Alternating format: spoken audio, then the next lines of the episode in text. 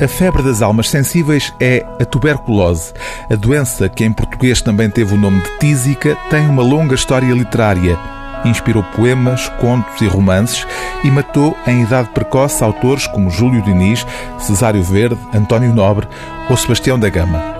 A Febre das Almas Sensíveis, este romance de Isabel Rio Novo, que foi finalista do Prémio Leia, tem como cenário principal o Sanatório do Caramulo em meados do século XX. Simultaneamente, uma misteriosa rapariga, já num tempo mais próximo do nosso, coleciona dados sobre tudo o que se relaciona com a doença. Observando de perto, conta-nos o narrador a dado passo, aproveitando que a rapariga folheia as páginas, lendo uma ou outra frase solta, percebemos que se trata de um ensaio sobre a ideia romântica da tuberculose e os escritores portugueses que foram suas vítimas. Entre os documentos resgatados das ruínas do grande sanatório pela tal rapariga está um maço de folhas intitulado Considerações sobre a Morte, alinhavadas por R.N.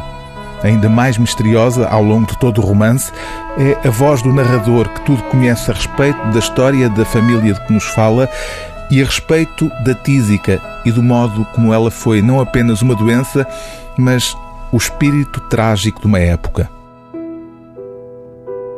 É comoção a essência do universo, como escreveu o poeta Pascoais.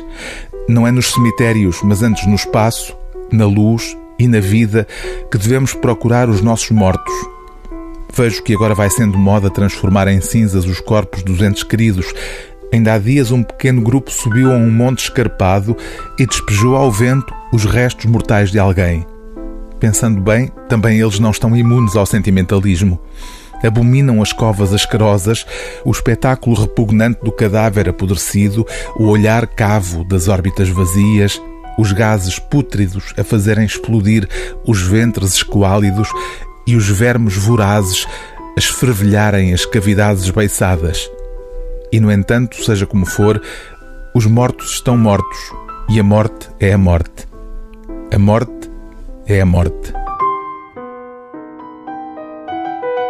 O livro do dia TSF é A Febre das Almas Sensíveis, de Isabel Rio Novo, edição Don Quixote.